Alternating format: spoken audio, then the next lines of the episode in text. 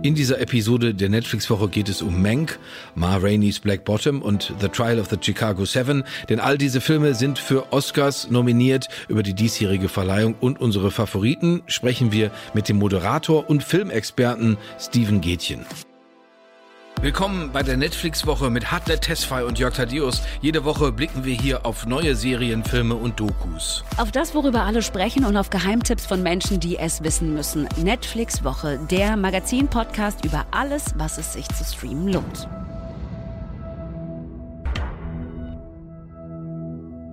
Hallo und herzlich willkommen. Wo ist sie jetzt, die Showgeste? Komm, du hast mir eine Showgeste versprochen und auch. Ähm, Ausladende Arme, äh, ein, ein, ein verlogenes Grinsen und Lächeln natürlich. Gerader Körper. Gerader, der, der, der könnte noch gerader sein. Oh, wir strecken den Rücken durch, wir denken, wir hätten eine Schnur auf dem Kopf und, zieh, und ziehen den Oberkörper nach oben. Äh, aber ich, ich spreche das an, Hartnett, weil Großes bevorsteht. Und zwar äh, sind in der vergangenen Woche die Nominierten für die Oscarverleihung 2021 bekannt gegeben worden.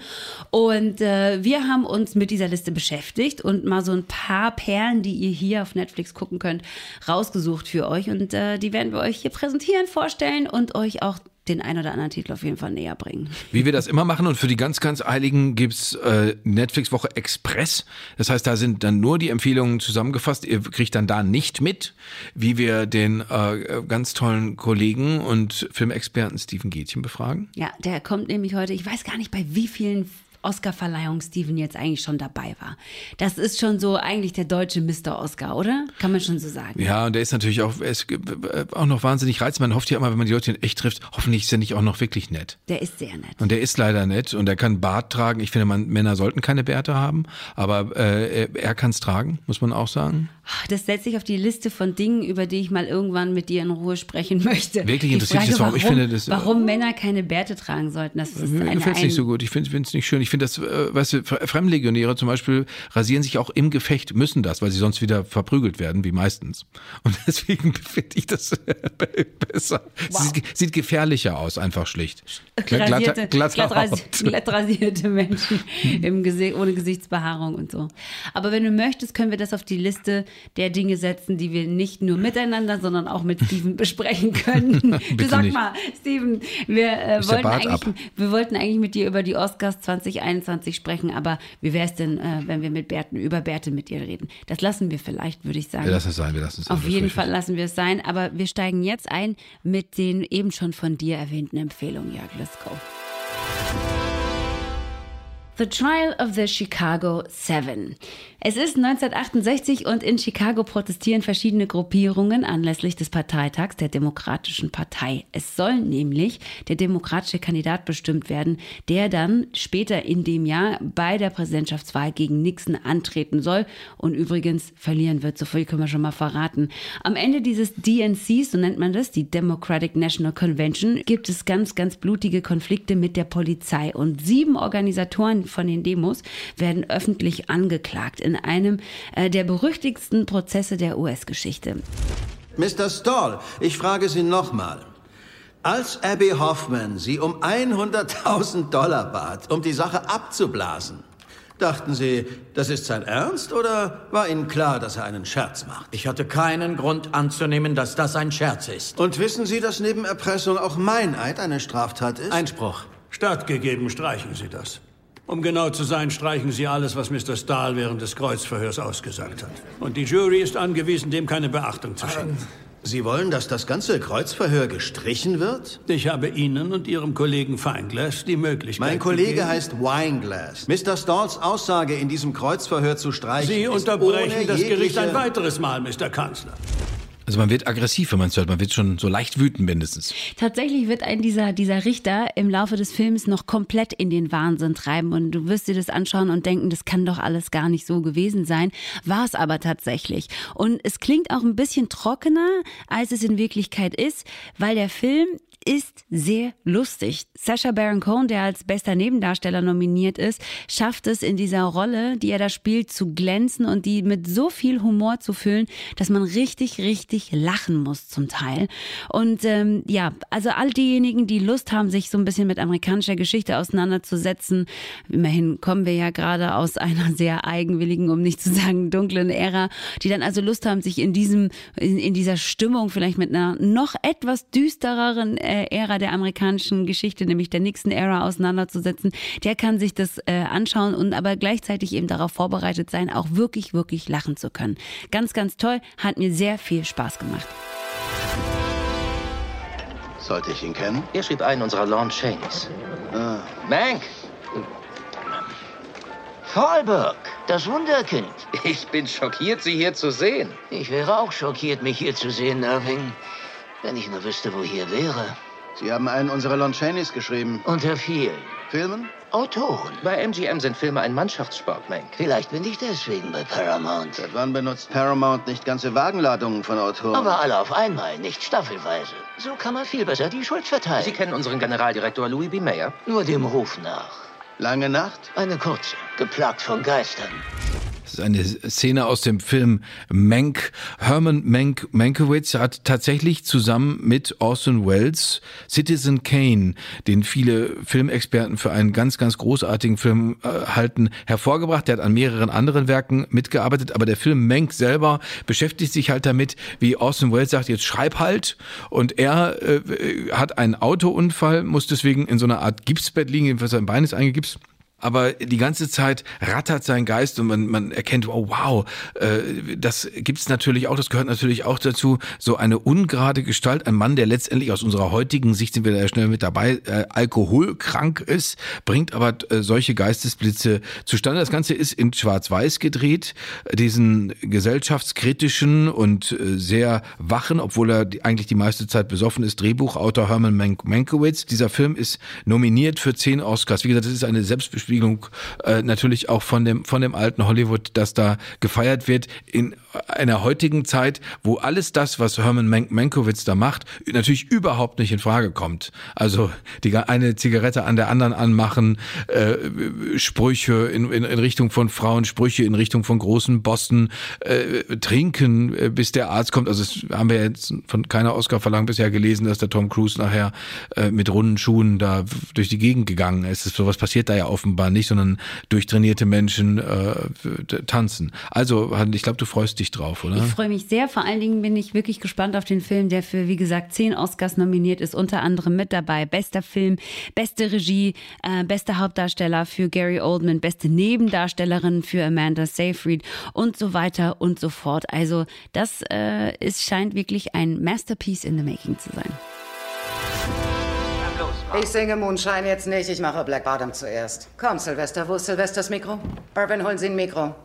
Äh, Ma, die Jungs sagen, er kann es nicht. Wer? Wer sagt, er kann's nicht? Welche Jungs sagen das? We're down south in Alabama. Ma Rainey's Black Bottom, so klingt sie. Ma Rainey, die Mutter des Blues, die in den 20er Jahren des vergangenen Jahrhunderts in Chicago zusammen mit ihrer Studioband, auf die sie ganz offensichtlich nicht sonderlich viel gibt, eine neue Platte aufnehmen soll. Aber die Spannungen bei diesen Aufnahmen zwischen ihr und den Bandmitgliedern und den Studiochefs und ihrem Manager, die führen ganz schnell zu Konflikten.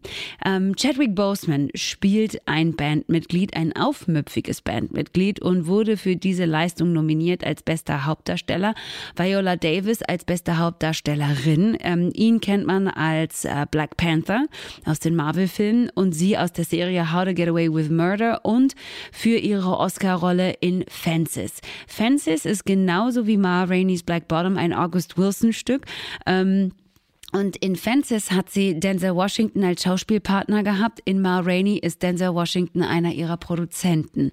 Also, ähm, ich musste mich auf diesen Film so ein bisschen mental vorbereiten, Jörg, weil ich äh, Chadwick Boseman Fan ohne Ende bin. Und ihn zu sehen macht mich immer so beides gleichzeitig. Es macht mich sehr glücklich und es macht mich auch sehr traurig, denn man muss wissen, Chadwick Boseman ist im vergangenen Jahr, im August, ähm, an Krebs gestorben und war bei den Dreharbeiten zu Ma Rainey auch schon krank, was, was ich mir zumindest einbilde, was man auch hin und wieder sieht.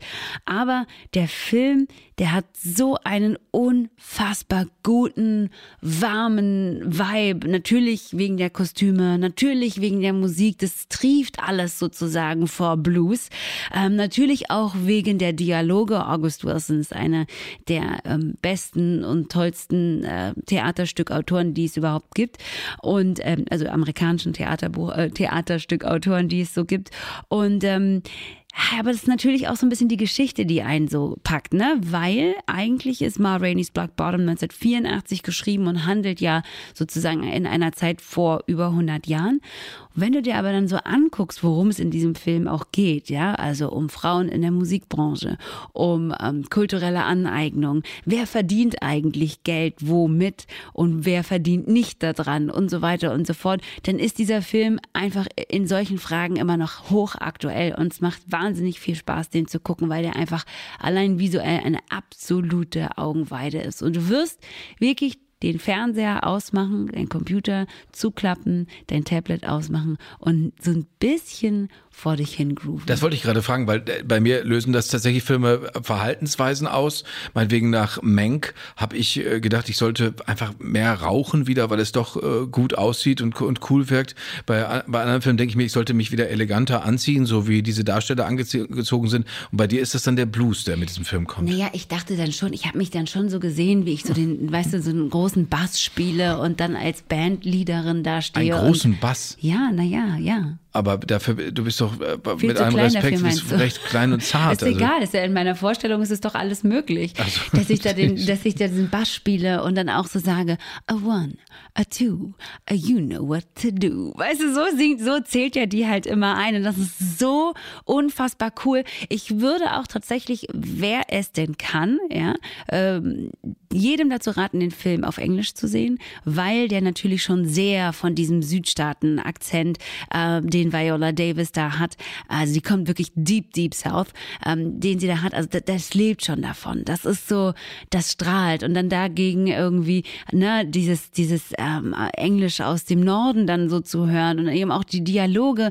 die August Wilson sich ja so überlegt hat und wo ja auch so viel Schmerz und so viel Trauma und so viel oh, Verlust auch drin steckt und so, um das dann wirklich zu hören und zu spüren. Also wer kann, möge diesen Film unbedingt auf Englisch sehen. Ähm, er gewinnt dadurch einfach nur nochmal. Also vor allen Dingen für a one, a two, a you know what to do. Ist so gut einfach. Richtig gut.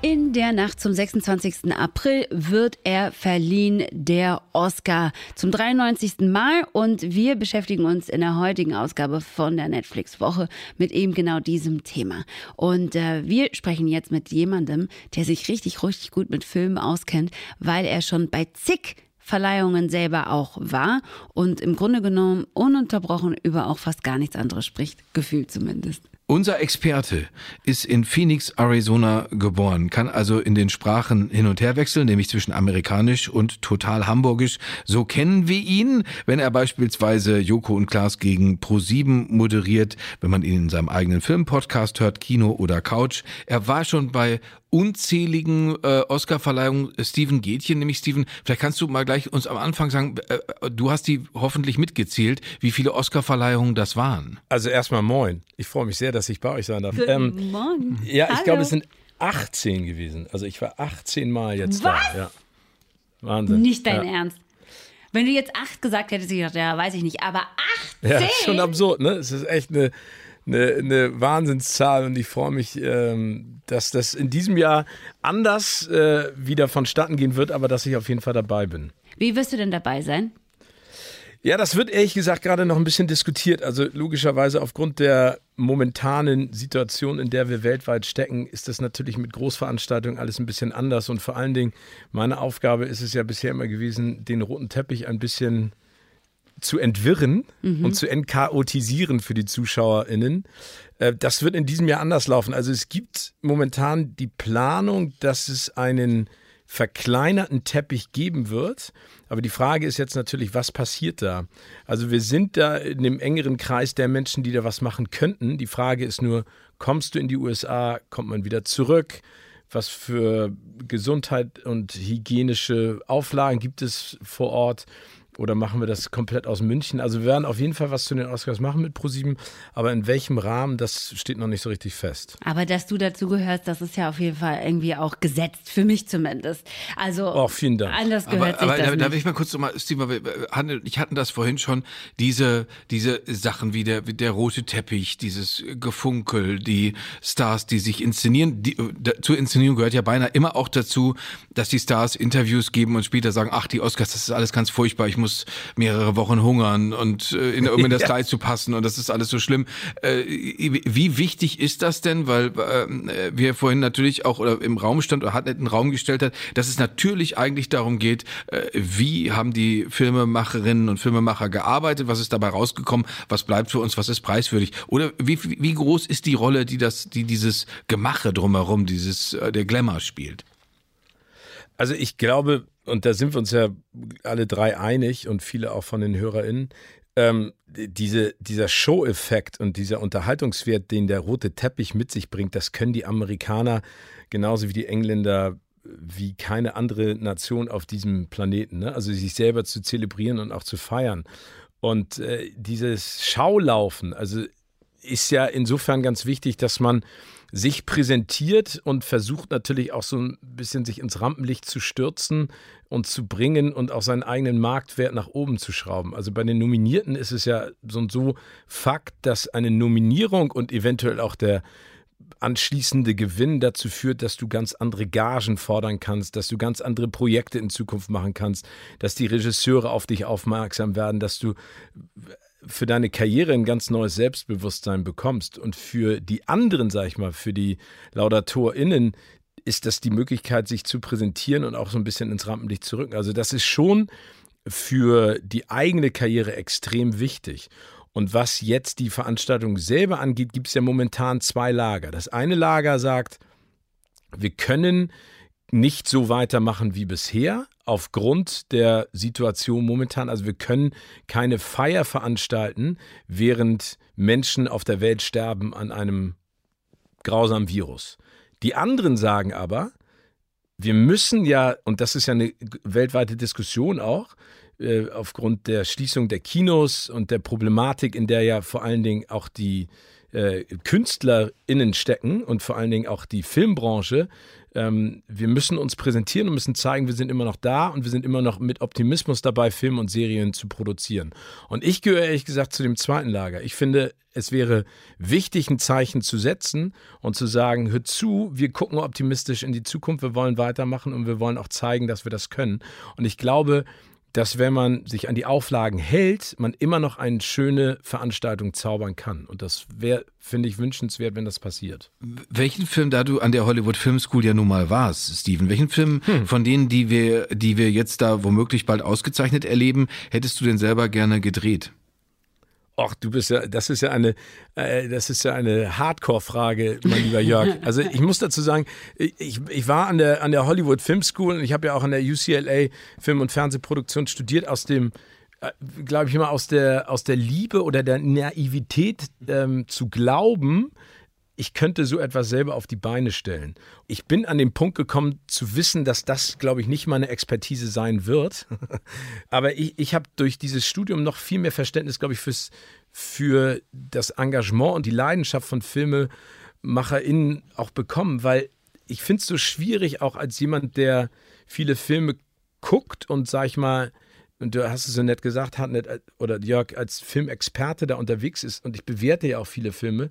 Und ich versuche es immer konstruktiv zu tun, weil wenn du dir den Prozess anguckst zwischen Idee und Release eines Films, ne, ist der Durchschnitt, glaube ich, zwei oder drei Jahre.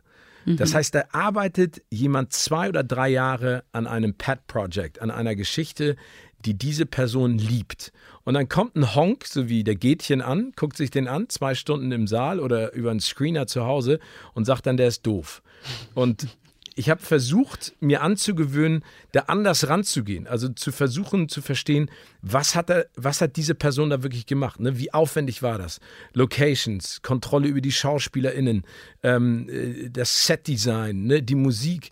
Und dadurch, und durch dieses Studium habe ich da einfach auch einen größeren Zugang zu gekriegt. Ähm, versuche ich das auch immer aus einer verständnisvolleren Art und Weise äh, zu bewerten. Und jetzt, um deine Frage zu beantworten, welchen Film ich gerne gedreht hätte, ist Sound of Metal. Mhm. Sag mal warum. Den hätte ich gerne gedreht. Ähm, ja, weil, weil das ist für mich so ein Musterbeispiel ähm, eines Films, der, der so reduziert ist, ne? also in, in dem Bombast. Also es gibt ja viele Filme, die auch mit Special Effects arbeiten, um einfach eine, eine schlechte Geschichte zu kaschieren. Mhm. Aber hier geht es ja darum, ähm, eine Welt dem Zuschauer und der Zuschauerin zugänglich zu machen, die du normalerweise visuell ja gar nicht so unbedingt darstellen würdest. Ne? Mhm. Ne? Also es geht ja um, um einen Schlagzeuger, ähm, der ja das höchste Gut, was du brauchst als Musiker, also das Gehör, verliert. Mhm. Ne? Und dadurch versucht eben trotzdem seine Liebe auszuleben. Und das finde ich so cool. Also wenn versucht visuell etwas umzusetzen, was du visuell eigentlich gar nicht normalerweise so richtig anpackst, weißt du? Also wenn das eine Herausforderung für den Filmemacher ist, einen neuen Weg zu gehen um das äh, dem Publikum zugänglich zu machen.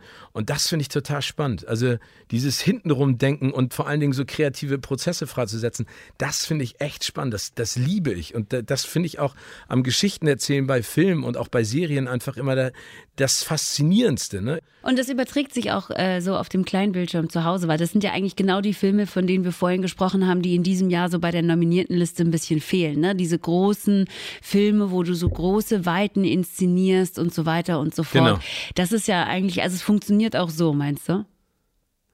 Ja, total. Also ich, ich glaube, also logisch, das Kinoerlebnis, dafür brenne ich. Ne? Mhm. Und wenn die Kinos wieder aufmachen, dann ich freue mich tierisch drauf. Ich, weil das Schöne am Kino ist ja nicht nur die große Leinwand, sondern dieses Gemeinschaftliche. Ja, ja, also ja. den Großteil des Publikums kenne ich ja nicht, der da sitzt. Aber ich finde es so schön, mich anstecken zu lassen durch jemand, der an einer ganz anderen Stelle lacht als ich oder oder sich erschreckt oder, oder dieses gemeinschaftliche Weinen, ne? Also ich, ich, ich werde mit dem Alter immer emotionaler. Ne? Also es gibt einfach Dinge, die, die triggern bei mir sofort Tränen. Das ist mir schon fast peinlich. Aber wenn ich weiß, da sitzt in Reihe 3 jemand und heult genauso wie ich, finde ich das toll. Also ich mag dieses, dieses Gefühl, das sich durch das Publikum zieht in der, äh, in der Erwartungshaltung äh, einer, einer, einer ganz wichtigen, äh, eines ganz wichtigen Höhepunkts im Film. Das finde ich toll. Aber wenn eine Geschichte gut erzählt ist, dann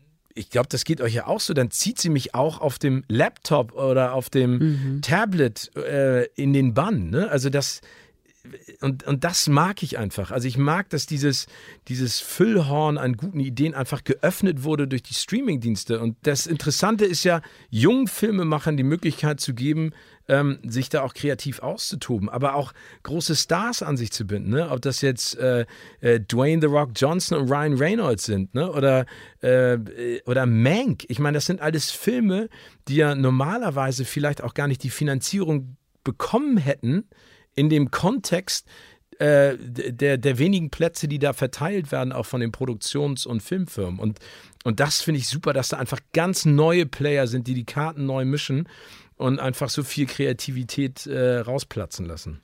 Aber nehmen wir mal, weil du, weil du den Film Mank gerade angesprochen hast, den haben äh, Hartnett und ich vorhin auch schon besprochen. Und, äh, jetzt habe ich zuerst gedacht, naja, es ist schwarz-weiß, äh, es geht um es geht um das alte Hollywood, sie bespiegeln sich wieder selbst. Und dann habe ich mir überlegt, womöglich ist da aber auch ein Widerhaken drin, weil man sieht diesen Herman Mankiewicz, man sieht sowieso viele Leute und diese Leute sind aus unserer heutigen Sicht, wo wir das alles viel gerne clean haben, also wenn man in Los Angeles unterwegs ist und die Leute an trockenem Grünkohl knabbern sieht, dann denkt man sich, okay, räumt alles noch weiter auf, macht alles noch cleaner. Aber ihr seht, da ist ein Mann, der ist, der ist eigentlich aus heutiger Sicht gesehen, ist das, ja, das ist ein quasi Junkie, er säuft, er, er raucht Kette, er liegt im Bett. Äh, und da kann, kommt Genialität raus. Würdest du sagen, hast du diesen Widerhaken auch gesehen? Würdest du auch sagen, dass das empfindet man womöglich an der einen oder anderen Stelle in dieser Kreativbranche auch so, dass man das nicht alles aufräumen kann? Ja, total.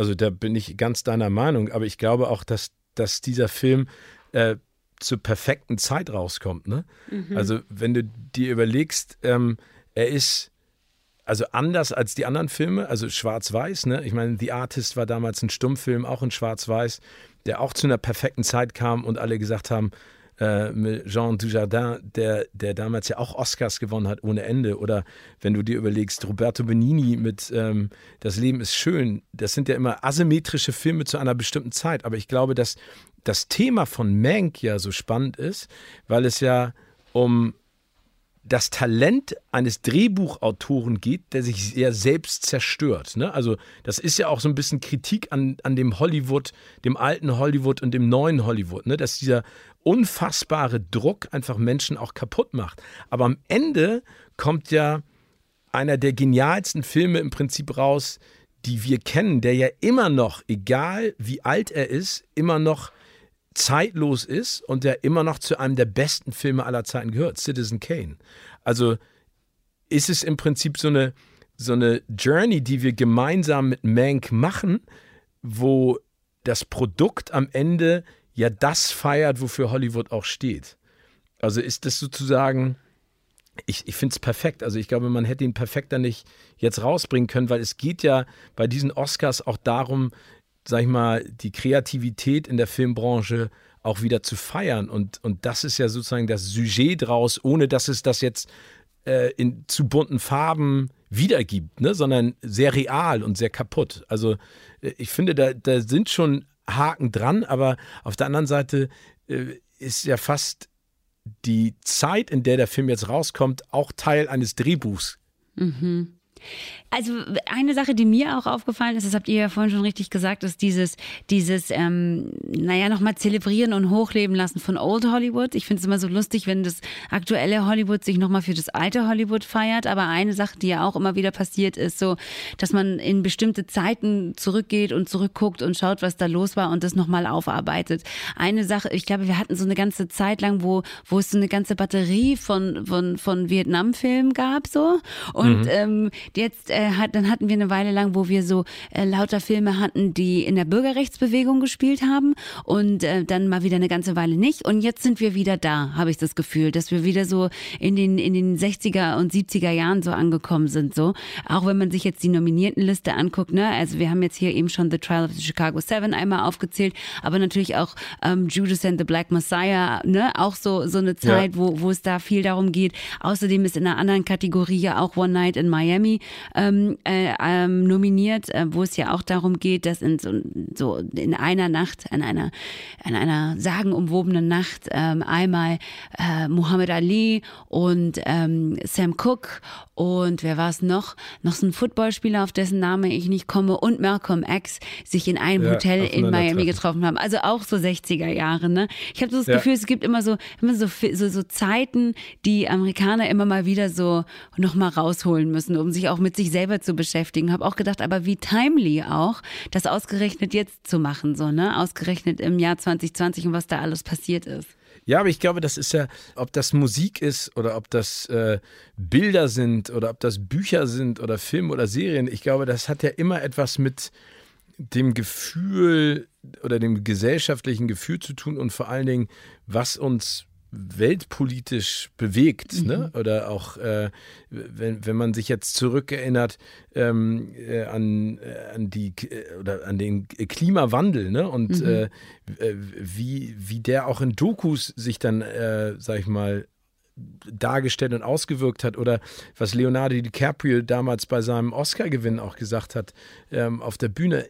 Ich glaube, das ist ganz wichtig und deswegen sage ich auch und deswegen bin ich auch ein Fan davon, dass solche Veranstaltungen in Zukunft auch weiterhin stattfinden müssen. Und ich glaube, was wir auch lernen müssen in Deutschland ist, dass dieses Feiern nicht etwas bedeutet, dass wir sozusagen die Realität aus den Augen verlieren und äh, so Augenwäscherei betreiben, so nach dem Motto, nee, wir wissen nicht, wie das jetzt gerade auf der Welt aussieht, sondern warum nicht den Leuten auch so einen positiven Anhaltspunkt geben, an dem man sich ein bisschen festhalten kann, aber auf der anderen Seite eben auch die Lockerheit haben, dass Dinge auf der Bühne und das können die Amis halt nicht so gut. Da muss ja alles kontrolliert werden mit Mhm. diesem Time Delay, dass da bloß keiner in einer Ja. Dankesrede etwas Politisches von sich gibt, was ja auf der anderen Seite auch totaler Quatsch ist, weil das ist ja eine Bühne, wo Leute auch mal etwas erzählen können und ich finde, das ist ja auch äh, aufrütteln und aufmerksam machen, sollte ja, sollte man ja auch zulassen. Aber äh, ich finde, du hast das eben sehr schön beschrieben. Ich glaube, das, das kommt immer in Wellen wieder.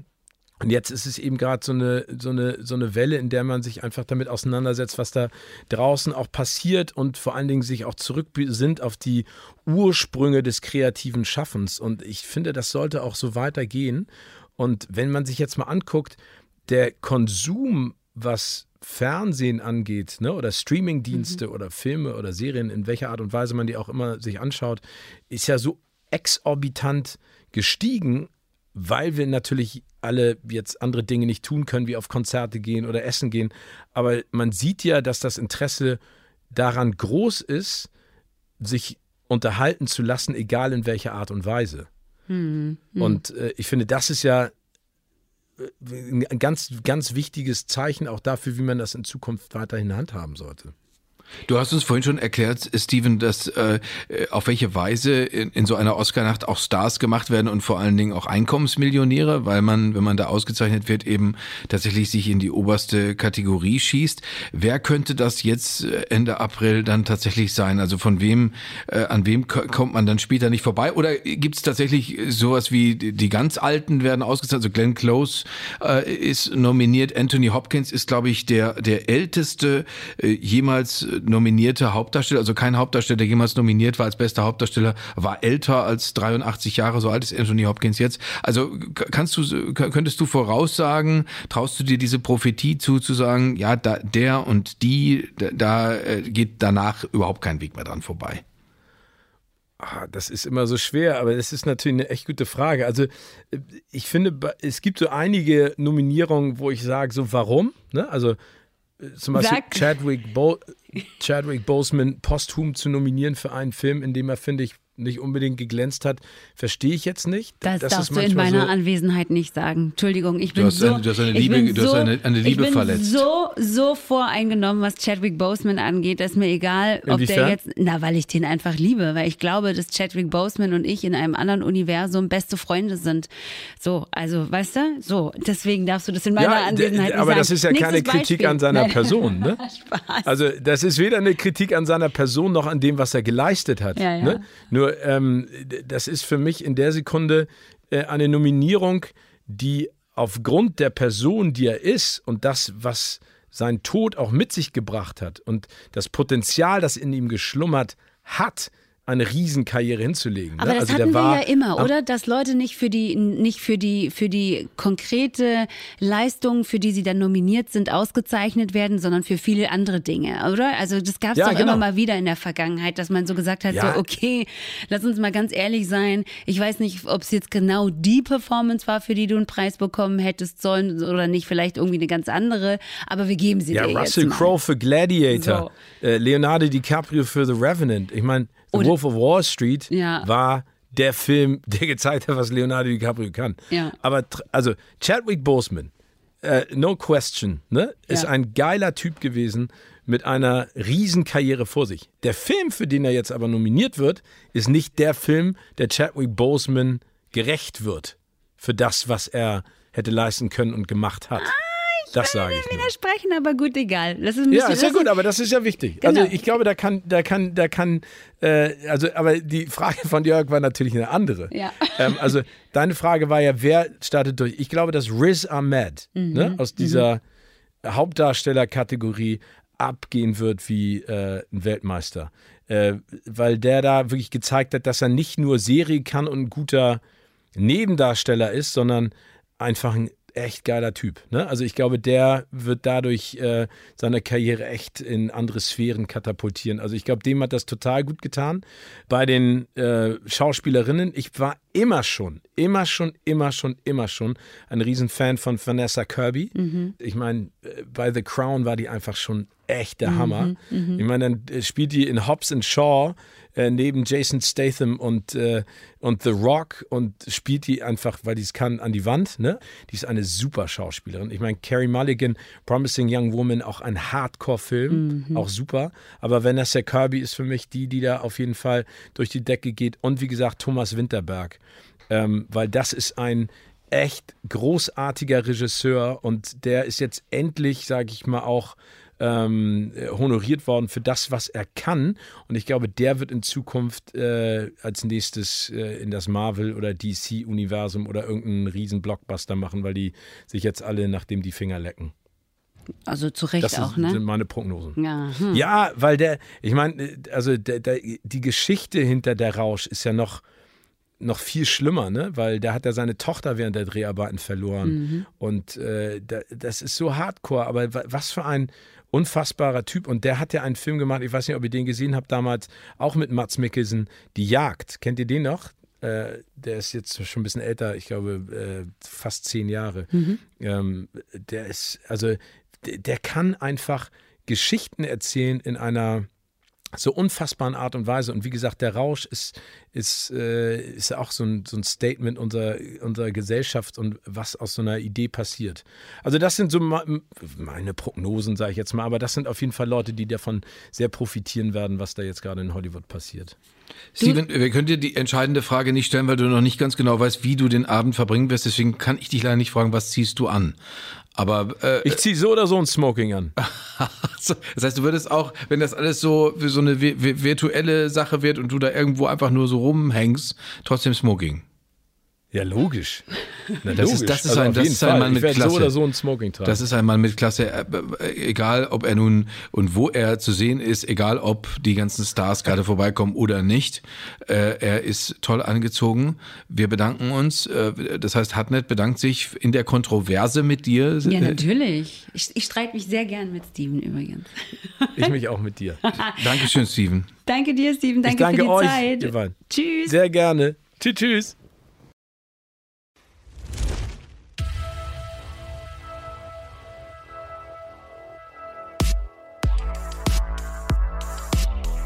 Wir haben eine Empfehlung von einem herausragenden Künstler in einer Traumwelt. Also wenn ich mich tagträume, dann bin ich die Flame und ich darf singen zusammen mit Jan Delay über Die Sonne, sie scheint. Das ist ein wunderbarer Song. Ähm, der ist eigentlich schon ein bisschen betagt, wie sich das gehört, für einen betagten Herrn sowas zu empfehlen.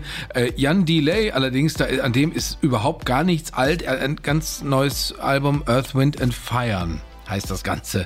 Und er wird uns jetzt empfehlen, was er gerne guckt, wenn er guckt. Da habe ich auf jeden Fall zwei Dinger zu empfehlen. Ähm, das eine ist Evolution of Hip-Hop. Ist egal, ob man jetzt quasi äh, Hip-Hop mit der Muttermilch aufgesogen hat und alles auswendig kann oder noch nie was von Public Enemy und 50 Cent gehört hat.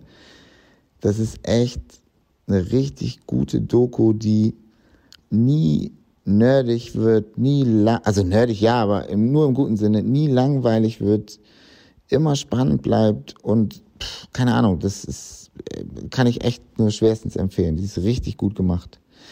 Ähm, und das andere Ding ist eigentlich, finde ich, fast eine der besten Musikdokus aller Zeiten.